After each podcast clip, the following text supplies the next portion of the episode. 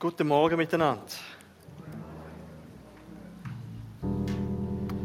Schön sind ihr alle gekommen.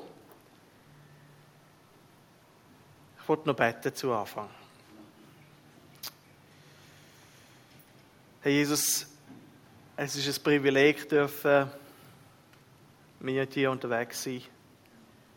Es ist, wie Armin gesagt hat und es im 2. Korinther steht, es ist Gnade es ist Gnade. Und an deiner Gnade sollen wir uns genügen lassen. Und diese Gnade wird uns alles geben, damit wir können so leben wie es dir wohlgefällig ist. Deine Gnade ist die Grundlage für eure Rettung.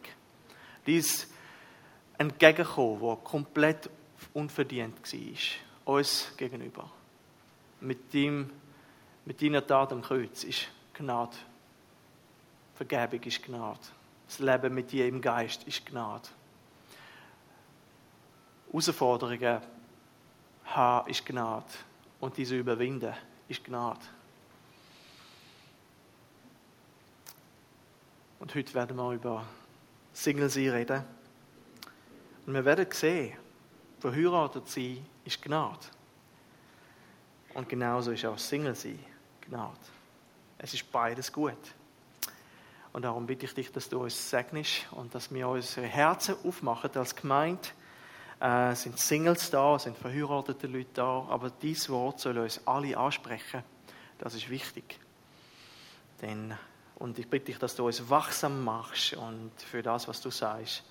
Und ich bitte dich, dass du mich segnest, dass ja, wirklich kann deine Gedanken so gut wie möglich und in meiner Unvollkommenheit überbringen und bitte ich da um dein Segen.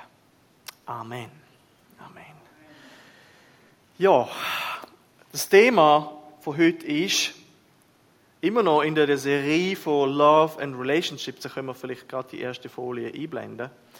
Äh, oh, Hochdeutsch.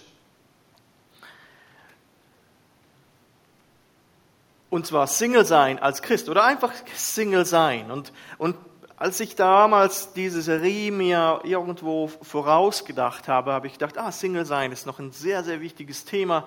Und auf Anhieb wusste ich die Texte, äh, wo das Thema behandelt wird. Aber je näher das Thema kam, desto mehr merkte ich, wie demütig ich wurde, weil es gar nicht so ein einfaches Thema ist, zumindest für mich. Denn nicht, dass ich nicht weiß, was Single sein bedeutet, aber dennoch war es in Relation zu anderen, die vielleicht hier sind, äh, doch relativ eine kurze Geschichte für mich, das Single-Sein. Eva und ich, wir haben ein paar Wochen nach der Matura geheiratet, sind jetzt dann bald knapp 20 Jahre miteinander verheiratet und ich dachte, wow, Single-Sein, wann war das? Das ist sehr weit weg. Und dann haben, bekamen wir Kinder und ich merkte, andere Themen, über die ich predigen könnte, ich könnte so, was, was, was, was Thema Sünde, mich mit allem identifizieren, denn ich bin ein Mensch, ich bin ein sündiger Mensch, der begnadigt worden ist und, und gerechtfertigt worden ist, aber ich, ich kenne mich mit Sünde aus. Und darüber ist es viel einfacher zu reden, aber Single sein ist etwas, was äh, eine relativ kurze Zeitspanne. Ich weiß, wie das damals war, aber ich wusste, oh ja, ich, ich brauche Informationen. Ich brauche nicht nur die biblischen Texte, sondern ich muss von Personen hören, die Single sind oder lange Zeit Single äh, gewesen sind oder sich entschieden haben, Single zu bleiben. Und ich brauche diese Informationen von außen, sonst werde ich da schwimmen und irgendwas erzählen, wovon ich keine Ahnung habe. Singles gibt es nicht nur im jungen Alter, ist wahrscheinlich nicht überraschend, sondern auch in sehr, sehr hohem Alter. Singles können 20 oder 80 Jahre alt sein.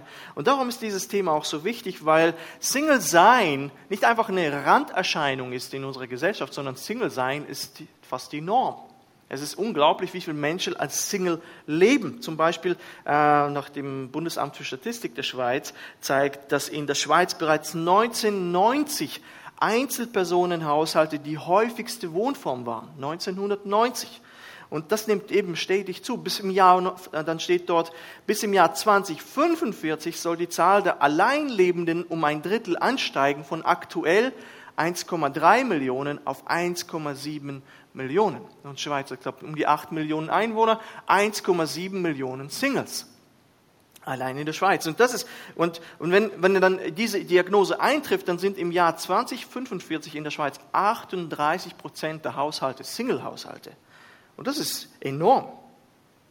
Und darum habe ich einiges lesen müssen und äh, eben von, von ehemaligen Singles, Menschen, die Singles geworden sind. Und ich habe auch äh, mich an Gespräche erinnert mit Singles und dachte, wow, das ist ein Thema, das müssen wir behandeln, aber ich, das hat einiges auch an Zeit gekostet.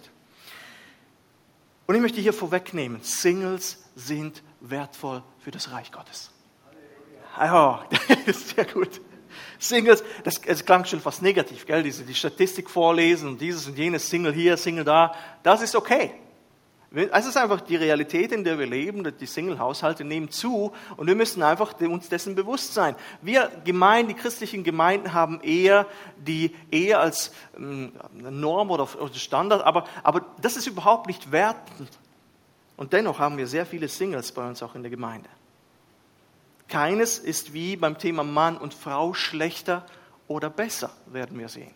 Es gibt nicht irgendwo eins darüber stehen oder darunter stehen oder das ist das, was wir bevorzugen, das ist das, was wir fördern und das ist etwas, wo, ja, das ist noch nicht so ganz vollkommen. Sondern beides ist im Reich Gottes verheiratet oder Single nicht gut oder schlecht, sondern und, und beides kann sogar auch schlecht sein, wenn die Motive nicht die richtigen sind. Du kannst mit falschen Motiven in die Ehe hineingehen und du kannst als Single leben mit falschen Motiven. Und das ist wichtig, dass wir das hier festhalten. Und ich möchte mit euch zusammen vielleicht gerade die ersten zwei Verse lesen aus dem ersten Korintherbrief. Wir werden wie zwei Texte haben. Und der erste Punkt ist, Single sein und verheiratet sein ist okay. Und schlagt mit mir zusammen 1. Korinther 7, die Verse 6 bis 7 auf. Single sein und verheiratet sein sind okay. Ich glaube, das sollte sind heißen. Eva, Deutschlehrerin? Sie hat eine Mehrzahl, ne? Versteht mich nicht falsch, sagt Paulus. Was ich hier über zeitweilige Enthaltsamkeit sage, ich lese aus der neuen Genfer Übersetzung, ist ein Zugeständnis an euch und nicht etwa eine Vorschrift. Am liebsten wäre mir ja, sagt Paulus, wenn jeder wie ich die Befähigung hätte, ledig zu bleiben. Aber es haben nicht alle die gleiche Gabe. Dem einen Gott äh, gibt Gott diese, dem anderen eine andere. Und äh, Tim Keller übrigens, ich glaube äh, auch in der Zeitschrift, die Daniel liest, hat einen Artikel geschrieben. Und er hat, er hat einen ganzen Artikel geschrieben, gerade zu diesem Thema. Und das hilft mir eben, weil ich, ich brauche diesen Input von außen, damit ich etwas habe. Und, und er sagt in diesem Artikel, wir sollten nicht zu sehr begeistert sein von dem, wenn wir verheiratet sind. Und wir sollten auch nicht so sehr äh, äh, enttäuscht sein, wenn wir, wenn wir es nicht sind. Er sagt, bitte, wir neigen immer, oder wenn, wenn Singles zum Beispiel leben, dann neigen sie manchmal dazu, die Ehe zu glorifizieren und, und sie zu malen, als ob das das Ziel ihrer Träume ist. Das ist ein schönes Ziel. Und dann wiederum, äh, aber es, es, es, es ist zu viel Hype um, da, um das. Und dann gibt es die andere Seite, wo Singles leben und sagen, ach, die Ehe, das ist überhaupt nicht gut. Und, und da gibt es beides. Und er sagt, beide kippen wie vom Wagen. Und er sagt, da müssen wir vorsichtig sein. Und er sagt dann dort in diesem Artikel, in dieser Zeitschrift, die wahre Erfüllung gibt es nur in Christus der einzige Partner, der uns wirklich Erfüllung geben kann und Gottes Familie, die einzige Familie, die unsere Sehnsüchte wirklich stillt. Und im gleichen Artikel zitiert er dann einen Theologen, der sagt, dass das Christentum die erste Religion war, die das Single-Sein als vollwertigen, realistischen Lebensstil betrachtete. Das, ist, das stimmt. Wenn man das Alte Testament liest, dann sieht man, dass eigentlich das Single-Sein absolut nicht ähm, und schon allein gesellschaftlich, äh, soziologisch gesehen war das unvorteilhaft, Single zu bleiben.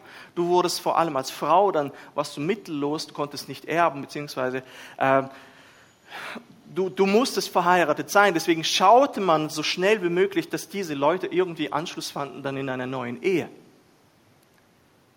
In, im, in der Christenheit war das das erste Mal nicht so. Und wenn wir dann auch die Bibel anschauen, das Neue Testament, wir sehen, Jesus war Single. Paulus war Single.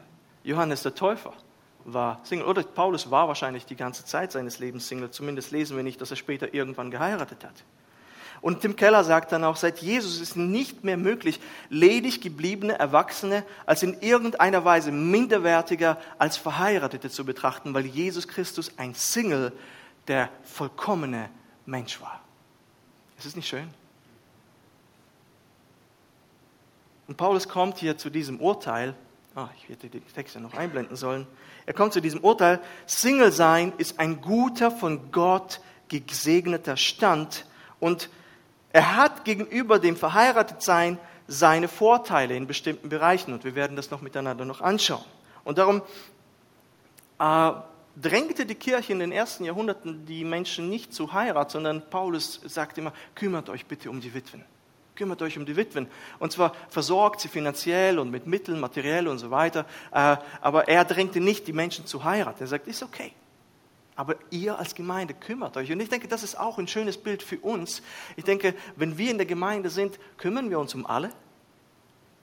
Wenn wir eine Familie sind, laden wir nur Familien ein oder laden wir auch mal Singles ein? Das ist interessant, mal einfach da ein bisschen nachzudenken. Und darum drängte die Kirche auch gar nicht so die Leute zum Heiraten oder was auch immer, sondern hey, versorgt die Witwen, damit sie nicht allein sind. Und für ihn ein Christ, der dann ledig blieb, und das ist wirklich etwas Schönes, was hineingekommen ist, zeigte, dass, dass Christus allein seine Hoffnung war. Die Ehe ist nicht die Erfüllung von allem. Die Ehe ist was Schönes. Das ist etwas, was Gott, was Gott liebt, das Gott auch geschaffen und gestiftet hat. Aber er sagt auch, an sich ist deine Erfüllung Christus allein. Und alles andere kommt danach. Ich habe nichts gegen Ehe. Aber Gott sagt auch, ich habe nichts gegen das Single-Sein. Und ich denke, christliche Singles finden in der Gemeinde nicht nur ihre Familie und, ähm, und sondern wirklich Geschwister. Und das ist interessant, wie Jesus sagt, nicht diejenigen äh, sind meine, meine Geschwister oder Eltern oder was auch immer, die, die leiblich sind, sondern vor allem die das Wort Gottes hören und tun. Ja, und das ist wirklich interessant. Dass, als ich zum Glauben gekommen bin, wie, wie das für mich geändert hat. Es ist interessant, ich habe eine neue Familie gefunden. Und ich hoffe, dass du als Single dich in der Familie der Gemeinde wohlfühlst. Das ist dein Zuhause. Das ist deine Familie. Es bleibt aber, ich glaube auch in Gemeinden, dass manchmal das Single-Sein nicht unbedingt als positiv gesehen wird. Ja, du bleibst noch allein, gell? Das ist und denk, ah, das tut weh. Ja, für Jesus ist ledig sein das ist auch von Tim Keller kein Plan B. Nicht verheiratet sein für Jesus, und wie für Paulus auch, ist kein Plan B. Ehe ist in Ordnung. Wie Ehe ist erwünscht, aber nicht das Ideal. Single sein ist auch okay.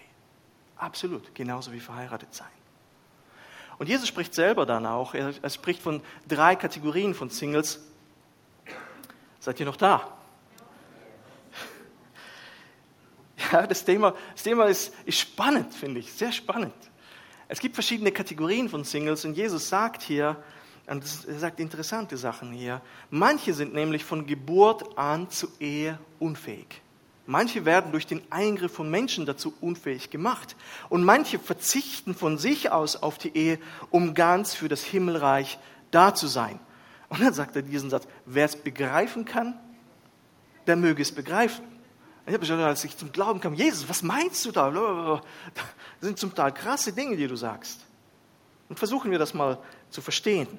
Jesus spricht hier über die Möglichkeit, auf drei verschiedenen Weisen Single zu sein. Es gibt sicher mehr Gründe, warum man als Single lebt, aber Jesus spricht hier spezifisch von drei Kategorien. Und das erste ist von, der Geburt, von Geburt an zu Ehe unfähig. Man kann hier von äh, einigem ausgehen in der ersten Kategorie, aber vielleicht von Geburt an unfähig, sexuell zu interagieren, vielleicht nicht möglich. Oder diese Menschen sind aufgrund ihrer Veranlagung nicht gewillt oder nicht fähig, eine Beziehung einzugehen. Vielleicht auch irgendwie unfähig, ihre Gefühle auszudrücken. Wir haben zum Beispiel in unserer Umgebung eine Person, die einfach nicht fähig ist, sozial, also das ist eine autistisch veranlagte Person mit vielen Begabungen, aber du merkst, in der sozialen Interaktion gibt es keine Connection. diese Person interessiert sich gar nicht für die Ehe. Das ist ihr egal.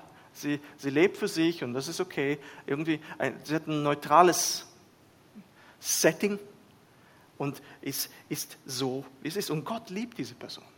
Ja, ist interessant. Ich, ich habe auch gedacht, würde die Person überhaupt begreifen, das Konzept der Sünde und Vergebung? Ich habe das Gefühl, dass die Person wie konserviert ist. Und der Herr wird sie zu sich dann nehmen. Ich weiß es nicht.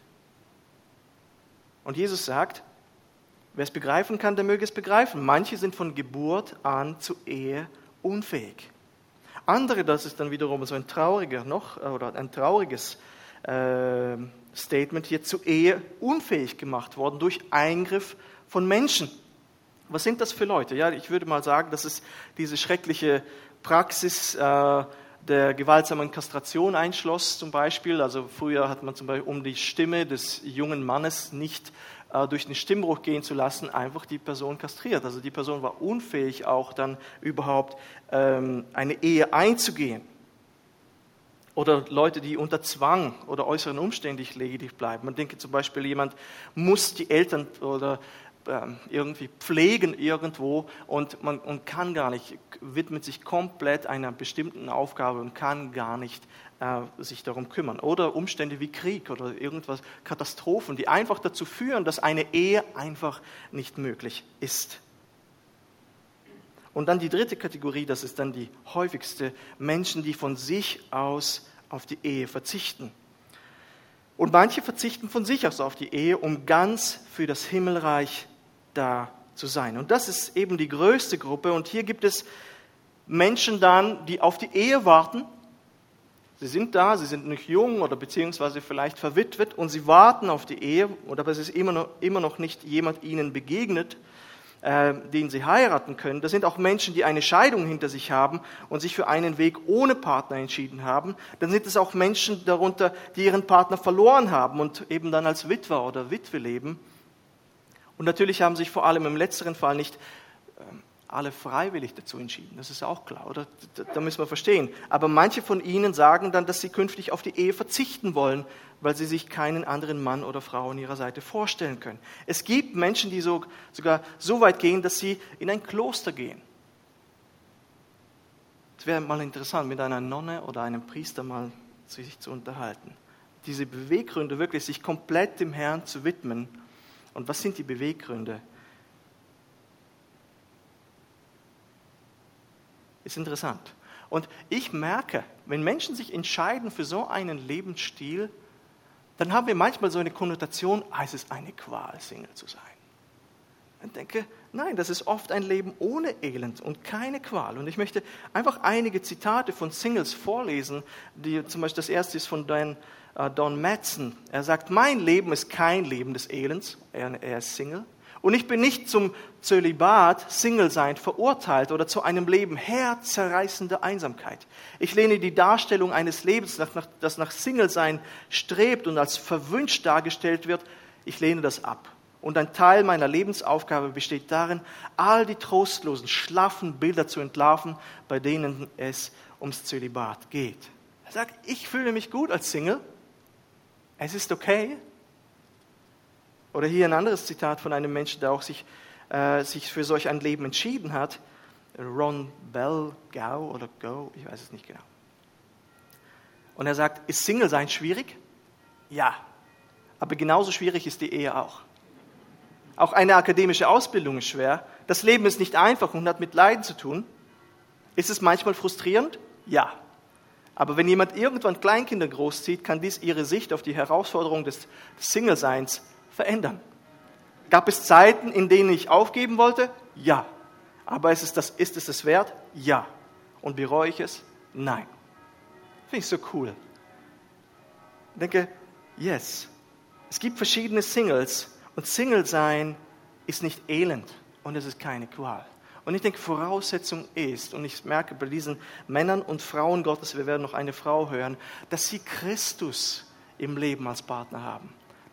Dass sie eine Gemeinde haben. Und dass sie nicht irgendwie ein Götzenbild aus der Ehe äh, erschaffen. Dass das die Vervollkommnung von allem ist, von allen Beziehungen.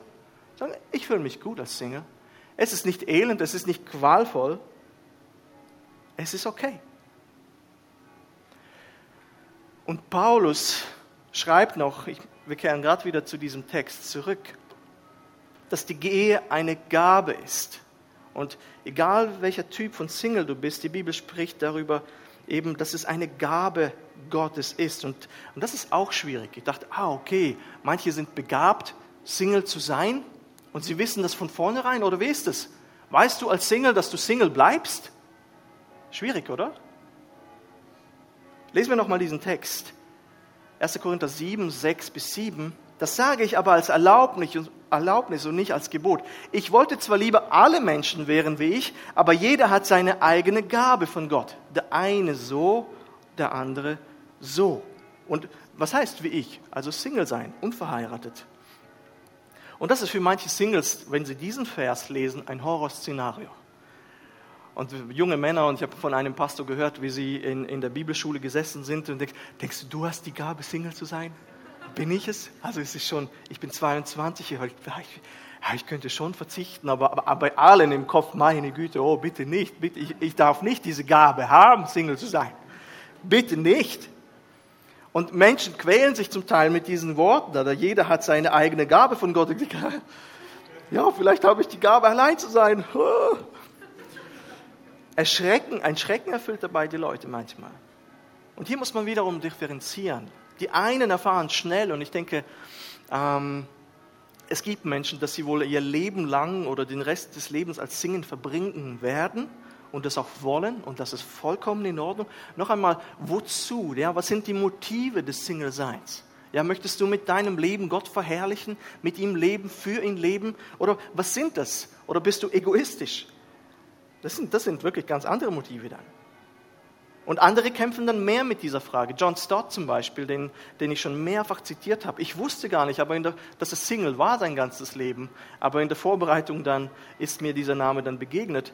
Und John Stott, dieser Theologe, der wunderbare Kommentare geschrieben hat und vor knapp zehn Jahren verstorben ist, sagt, dass er erst über einige Jahre festgestellt hat, dass er wahrscheinlich diese Gabe hat. Das heißt, er hat wie sich entwickelt. Er sagt, er, ich habe wie nicht aufs Gaspedal gegeben, äh, Gas gegeben, sondern ich habe dem Herrn gedient und blieb allein und allein und allein. Und, und irgendwann merkte, das ist okay. Ich bleibe allein und ich diene dem Herrn. Und so verstehe ich das auch. Es gibt Phasen im Leben, die Gott einem gibt. Und dann gibt er auch wie die nötige Ausrüstung, diese Gabe, um diese ähm, ähm, Phase zu meistern. Und hier möchte ich klar machen, dass zum Beispiel auch ähm, äh, wenn, der Partner stirbt oder die Partnerin stirbt oder äh, wenn, eine Scheidung äh, stattgefunden das ist nicht die Gabe, ja, dass wir das verstehen, sondern diese Phase danach. Das ist die Gabe, die Gott gibt. Okay, jetzt bist du ohne Partner, das gibt es einen Moment der Trauer und der Überwindung und, und, und. Aber Gott wird dich zurüsten, ausrüsten, dass du diese Phase durchleben kannst. Amen. Das ist wichtig. Du bist nicht allein und Gott wird dir all das geben, damit du durch die, diesen Weg gehen kannst.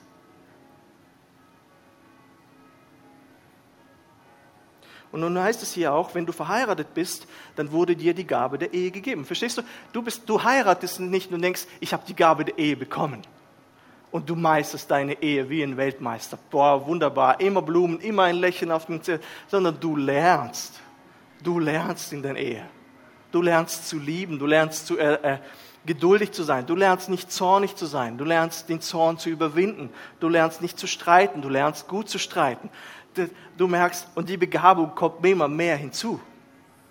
Genauso ist es beim Single-Sein. Du bist nicht irgendwie, äh, wie sagt man, pfannenfertig Single, sondern die Gabe kommt wie hinzu. Und ich denke, wie in der Ehe, so ist es auch im Single-Sein. Und ich glaube, du entdeckst eventuell, hm, bin ich die Person, die alleine bleiben sollte oder könnte?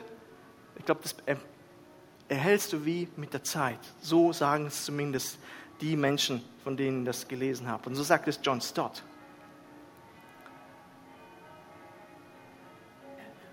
Eine Ehe ist kein Kinderspiel und genauso ist auch Single sein kein Kinderspiel. Genauso wie dieser Ron Belgau sagt, ist es schwierig? Ja, aber auch die Ehe ist schwierig.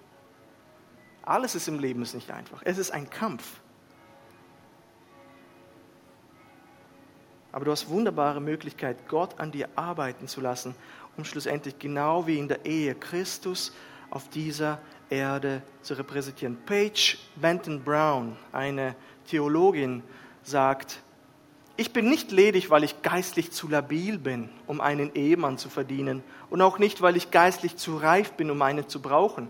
Ich bin ledig, weil Gott so überwältigend gut zu mir ist, weil das sein bester Weg für mich ist. Das ist eine gut aussehende Frau. Darf ich, durfte ich das sagen? Ich denke, ja, was ist das für eine Frau? Also, wie wird das gesagt? Das ist eine gut aussehende Frau. Also, ja. Das ist unglaublich. Noch einmal, ich bin ledig, weil, ich, weil Gott so überwältigend gut zu mir ist, weil das sein bester Weg für mich. Wow, was für eine Sicht auf das Single-Sein. Und sie ist erfüllt vom, vom, von Gott. Sie lebt mit ihm. Ist es nicht eine schöne Sicht?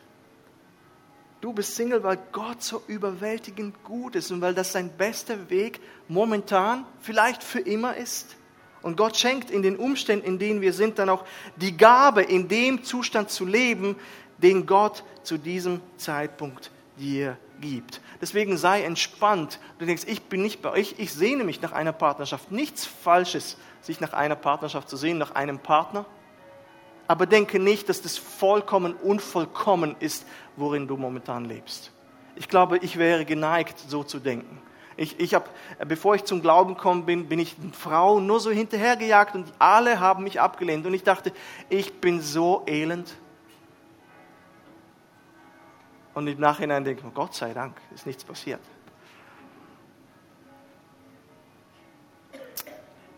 Paulus spricht dann auch über die Vorteile des Ledigseins. Lesen wir mal Vers 28. Ist es da? Ja, Vers 28. 1. Korinther 7. Wir sind immer noch in diesem Kapitel. Vers 28. Allerdings begehst du keine Sünde, wenn du heiratest. Und auch die ledige Frau sündigt nicht, wenn sie heiratet. Nur ist es eben so, dass euer irdisches Leben damit zusätzlichen Belastungen ausgesetzt ist, die ich euch gerne ersparen möchte. Also Paulus, denke ich, ja, ist nicht schlecht. Verheiratete Leute sehen das und lesen das und denken, ja, immer wieder hat er recht. Ja,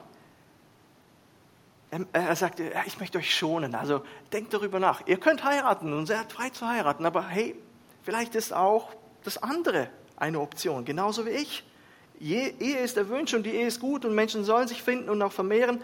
Und ich denke, das ist eben genau einer der Gründe, warum Menschen zusammenkommen. Erstens, damit der Mensch nicht allein ist. Der Mensch ist ein Gemeinschaftswesen. Er braucht sozialen Umgang. Und die Ehe ist etwas, was auch Gott gestiftet hat. Und die Ehe hat auch den, äh, das Ziel, sich zu vermehren, dass die Menschen, äh, dass wir Kinder erziehen können, die Christus dann wiederum verherrlichen können.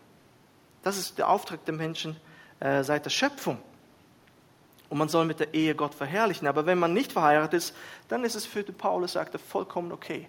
Auch das dient Gott und kann Gott verherrlichen. Lesen wir die nächsten äh, drei Verse.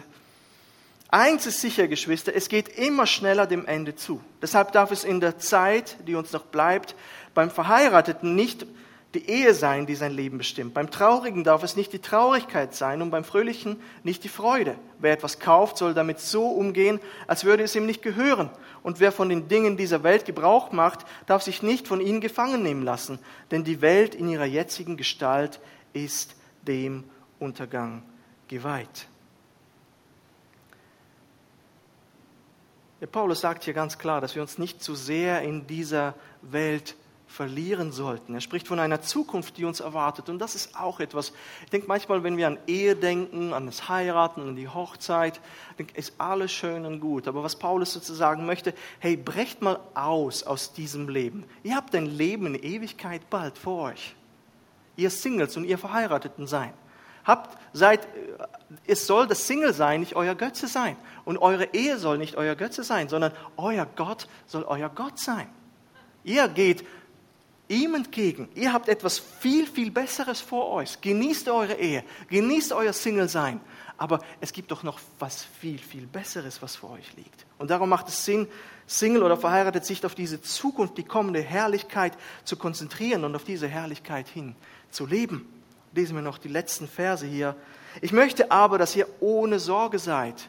Ab Vers 32. Wer ledig ist, der sorgt sich um die Sache des Herrn, wie er dem Herrn gefalle. Und so ist es er geteilten Herzens. Und die ledige Frau und die Jungfrau sorgen sich um die Sache des Herrn, dass sie heilig seien am Leib und auch am Geist. Aber die verheiratete Frau sorgt sich um die Dinge der Welt, wie sie dem Mann gefalle. Das aber sage ich zu eurem eigenen Nutzen, nicht um euch in einem Netz zu fangen, sondern damit es recht zugehe und ihr stets und ungehindert dem Herrn dienen könnt. Interessant, wie Paulus hier das Single-Sein beschreibt. Er sagt, es hat Vorteile, allein zu sein. Es hat Vorteile, und, und verheiratet sein hat seine Nachteile. Wenn du verheiratet bist, dann hast du viel zu tun. Du musst den Haushalt machen. Hinter deinem Mann herräumen, macht meine Frau. Die Kinder und all das Zeug, äh, sie schlafen nicht, es gibt einen Zwiritznüni, Ausflug zum Sport fahren, vom Sport zurückfahren, ausdiskutieren, das nächste Problem besprechen, wo machen wir den nächsten Urlaub, wo verbringen wir den Nachmittag, was machen wir nach dem Gottesdienst, wen besuchen wir als nächstes. Singles chillen da meine ich. Man kümmert sich um die Frau, was ihr gefällt, und genau dasselbe tut auch die Frau. Und das ist, das ist ja unser Text, oder? Paulus sagt das. Er sagt, man muss sich um vieles kümmern. Man kann sich sehr leicht abgelenkt werden vom Herrn. Dass, dass, dass man auf ihn, den Bräutigam, schaut. Und Paulus möchte einen davon bewahren dass man sich verliert in dem. Und er möchte hier einfach sagen, mit all dem musst du als Single nicht kämpfen. Sie sind nicht geteilt. Und noch einmal, ich sage nicht, dass das Leben als Single einfacher ist. Das sind ganz andere Herausforderungen, die ein Single hat. Aber dennoch sagt es Paulus hier, hey, das sind die Vorteile, die hier auf der Hand liegen. Aber eben diese Last der Ehe ist das, was er hier erwähnt. Und noch ein Vorteil, Singles haben die Welt verändert. Amen. Dietrich Bonhoeffer. Er war zwar verlobt, ich weiß nicht mehr, wie diese Frau hieß, aber er konnte nie heiraten, weil er im KZ schlussendlich ähm, gestorben ist, äh, hingerichtet wurde, einige Tage vor Kriegsende oder einige Wochen. Und lange Zeit war Dietrich Bonhoeffer Single. Er gab alles für das Reich Gottes. Johannes der Täufer war Single. War wahrscheinlich nicht so attraktiv mit seinem Kamelhaar, aber er war, er war Single war aus wilden Honig und alles, aber John Stott hat theologisch sehr viel geprägt, nachhaltig das Reich Gottes geprägt. Sie haben ah, das Reich Gottes enorm vorangebracht. Das sind Singles gewesen. Frauen im Alten Testament als Single haben enorm viel getan. Und du als Single oder verheiratet darfst nicht vergessen, dass wir schlussendlich eben für ein ewiges Erbe leben. Du darfst ungeteilt sein in deiner Hingabe für den Herrn zu leben. Und du bist auch geschützt, sagt hier der Text, weil du nicht abgelenkt bist. Und wenn du, ich weiß nicht, diesen Punkt wollte ich noch einfach nennen, oh, ah, das war die zweite Hälfte. Wenn du wartest, noch einmal, heiraten ist nicht schlecht. Wir werden bald eine Hochzeit feiern. Marco und Deborah, sind Sie da? Genau. Heiraten ist gut. Wir, wir, wir laufen manchmal Gefahr, das Single-Sein so als etwas Unvollkommenes anzusehen und, und als Singles neigen vielleicht dazu, ja, die Ehe ist ein bisschen schlecht zu reden oder so etwas. Wir sollten weder das eine noch das andere tun. Heiraten ist gut. Wenn, wenn du dir einen Partner wünschst, dann wünschst du dir nichts Schlechtes. Nur, ich möchte dir sagen, hast du diese Beziehung, diese lebendige Beziehung? Ich glaube, als Single würde ich mich zuallererst darauf konzentrieren, habe ich eine lebendige Beziehung zu meinem Herrn Jesus Christus? Er ist mein Partner fürs Leben. Er ist treu, obwohl ich nicht treu bin. Er wird treu sein, auch wenn mich mein Partner, meine Partnerin enttäuschen wird und ich werde diese Beziehung mit ihm bauen und von, von dem, von, von diesem Zentrum aus soll alles andere ausgehen und, und ich werde meine Ruhe versuchen daraus zu schöpfen, dass ich mit meinem Gott unterwegs bin. Denn ich weiß, es ist manchmal nicht einfach. Du bist vielleicht schon manchmal 30, dann 40, 45. Und vielleicht hast du irgendwann mit 70 doch noch den Wunsch, vielleicht doch mit jemandem zusammen zu sein. Meine Frage an dich, und wird vielleicht zum ersten Mal da bist, hast du eine lebendige Beziehung zu Jesus Christus. Das wird dir die nötige Ruhe geben in diesem ganzen Prozess. Und dann, wenn du wartest, warte auf einen Partner der Jesus liebt. Oh, bitte. Warte auf einen Partner. An sich würde ich gern gar nicht darüber predigen, sondern einfach all, ja fast ausschließlich Frauen nach vorne bitten und einfach mal erzählen lassen von ihrer Ehe mit einem ungläubigen Mann. Im besten Fall ist es irgendeine neutrale Geschichte, wobei neutral im Reich Gottes gibt es nicht. Aber ich weiß, wie verzweifelt manchmal Singles sind und sie suchen jemanden und dann finden sie jemanden und dann sprechen sie mit jemandem und sagen dann, und du merkst im Gespräch dann in der Seelsorge, sag, ah, weißt du, er ist halt nicht so geistlich, wie wir geistlich sind. Und ich sage, das ist nicht gut. Weißt du, er interessiert sich schon für Gott, weißt du, und ich glaube, dass er wahrscheinlich irgendwann zum Glauben kommen wird. Ich sage, warte, bis er zum Glauben kommen wird.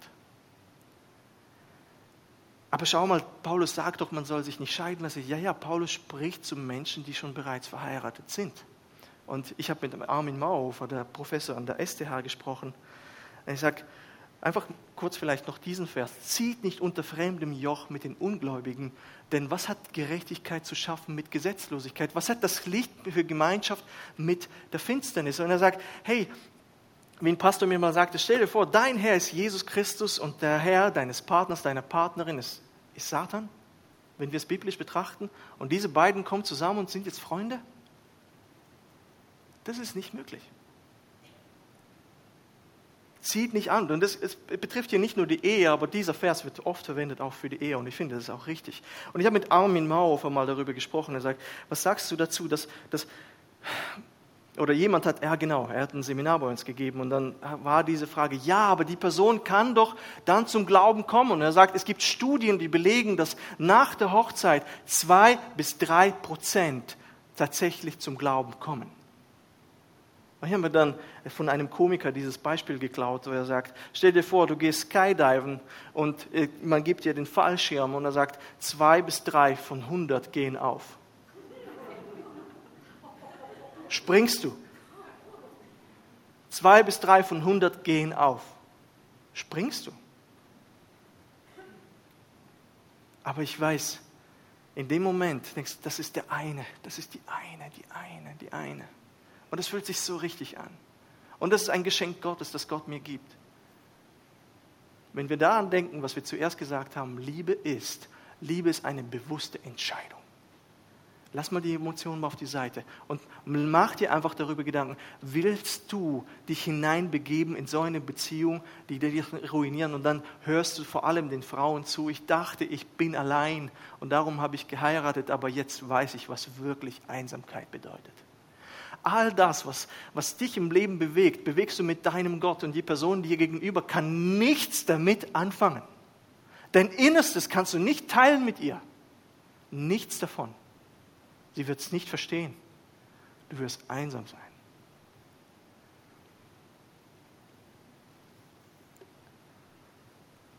Darum sagt Paulus hier im selben Kapitel 7, eine Frau ist an ihren Mann gebunden, solange er lebt. Wenn er stirbt, ist sie frei und kann heiraten, wen sie will, vorausgesetzt, dass die Engehü, der Betreffende, gehört, wie sie dem Herrn.